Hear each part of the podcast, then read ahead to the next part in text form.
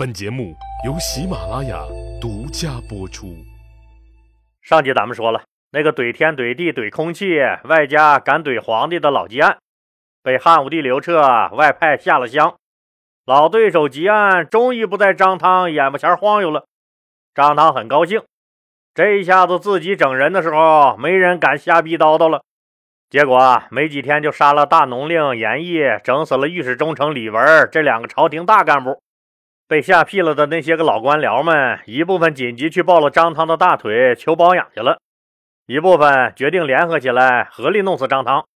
当然了，恨张汤的人除了朱买臣和一部分朝廷中的大臣，还有一个重要人物，这个人就是汉景帝刘启的第七个儿子，也就是当朝皇帝汉武帝刘彻的七哥，赵王刘彭祖。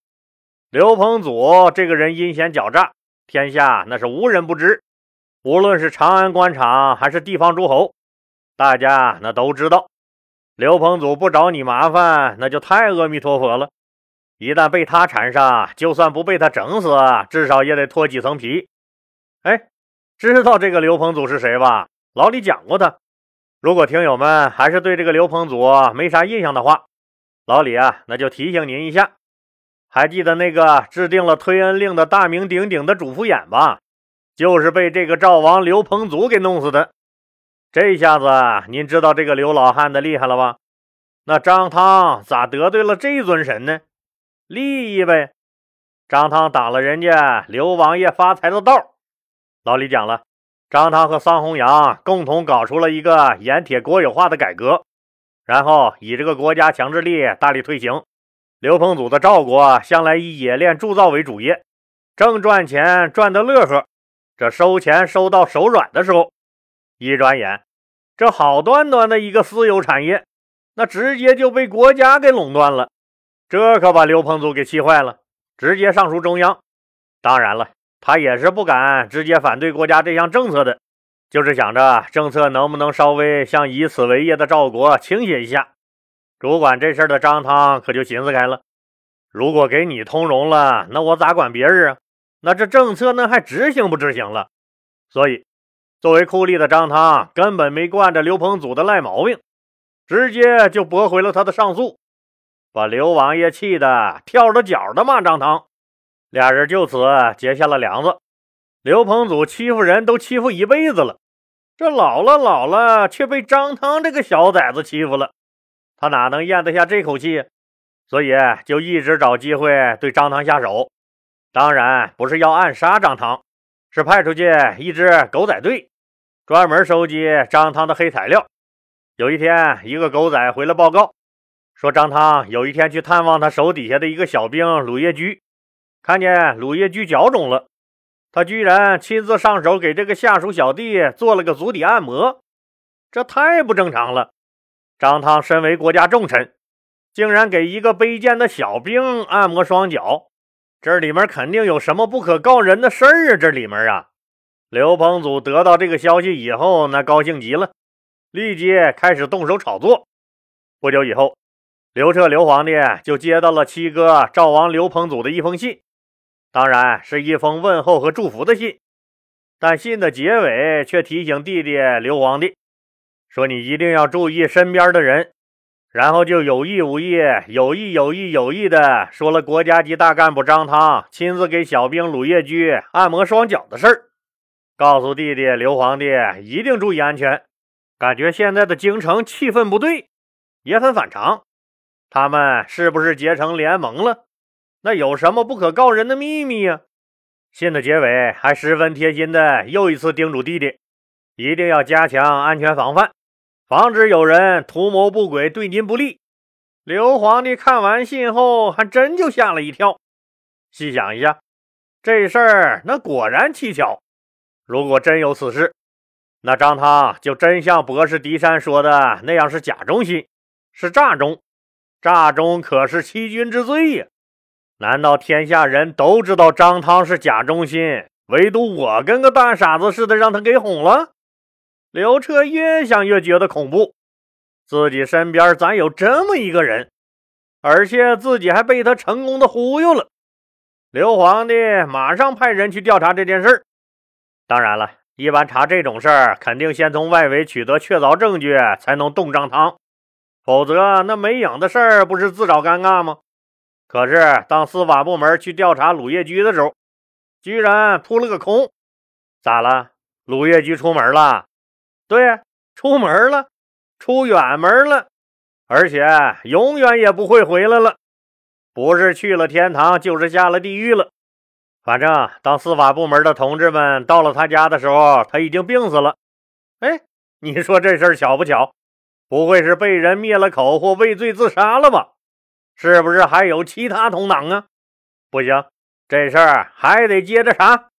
说这话的人是这个案子的总负责廷尉简轩。鲁业居死了，但他的家人还在。于是简轩指挥手下人把鲁业居的家人抓走，准备审问。简轩是谁？以前咱没听说过他。简轩是谁不重要，重要的是，第一，简轩和张汤同样被司马迁列为了汉朝十大酷吏之一。您从这一点上就能看出这是个什么人了吧？第二，只有同行才是赤裸裸的仇恨，在这件事上体现的淋漓尽致。同是搞法律的，又同为酷吏的简轩，恨死了每次占 C 位的张汤。简轩准备大干一场，除掉张汤，就把鲁业居的家人关进了看守所，准备审讯。就在简轩秘密调查张汤的时候，又发生了一件事不知道哪个小子，估计是《盗墓笔记》这类玩意儿看多了，居然也学着人家跑去盗墓。当然了，这几个小贼琢磨着要干就干一票大的，这次他们干的可是足够大。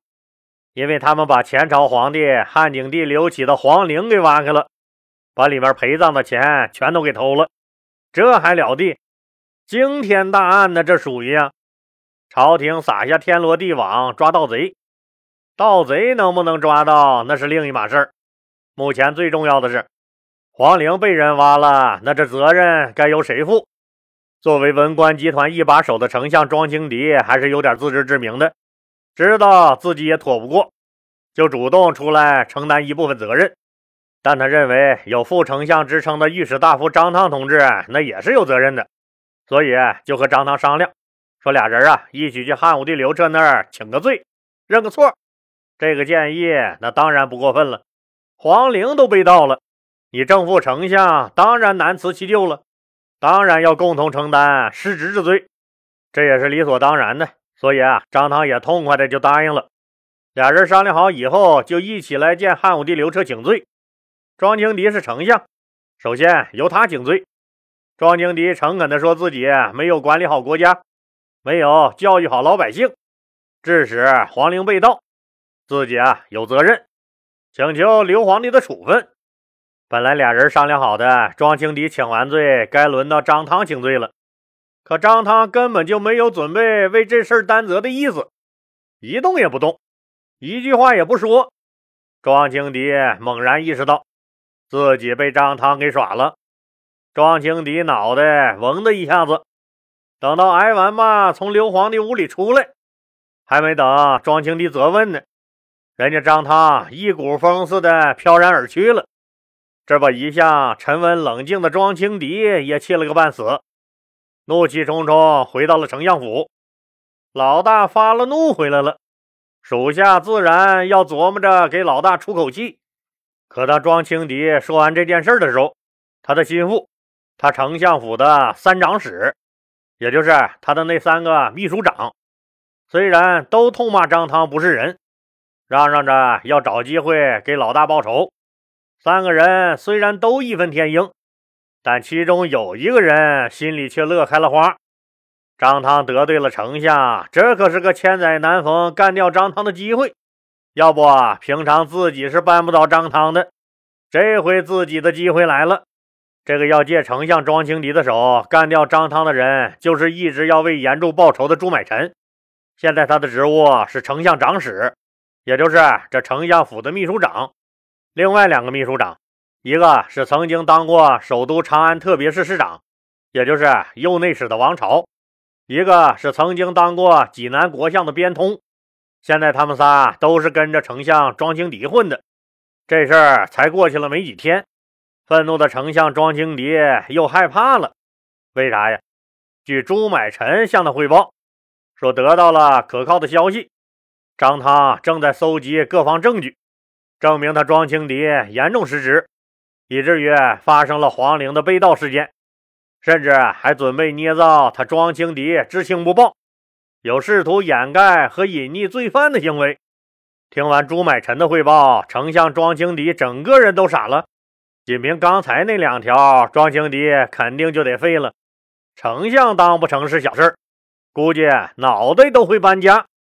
这他妈也太欺负人了！你张汤就像是坟圈子里蹦出来的大恶鬼。一贯沉稳的庄青迪害怕了，也再一次愤怒了。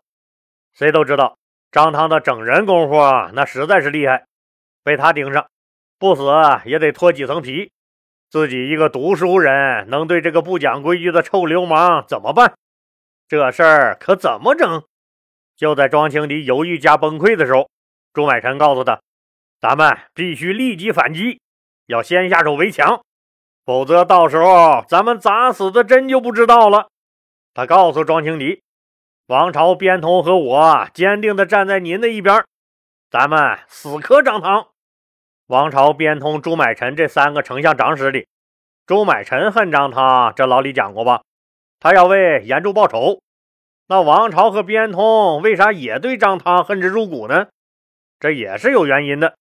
首先，当初他们三个丞相长史都混得很开的时候，张汤还是个基层小公务员。所谓混得开，就是说他们已经是部长级的大干部时。张汤还在官场底层苦苦的拼搏呢。然而一眨眼的功夫，张汤就因为法律业务精湛，处理问题又有独到的见解，外加雷厉风行，被刘彻刘皇帝看中。这官升的比那火箭还快，层层层的就攀上了御史大夫的高位。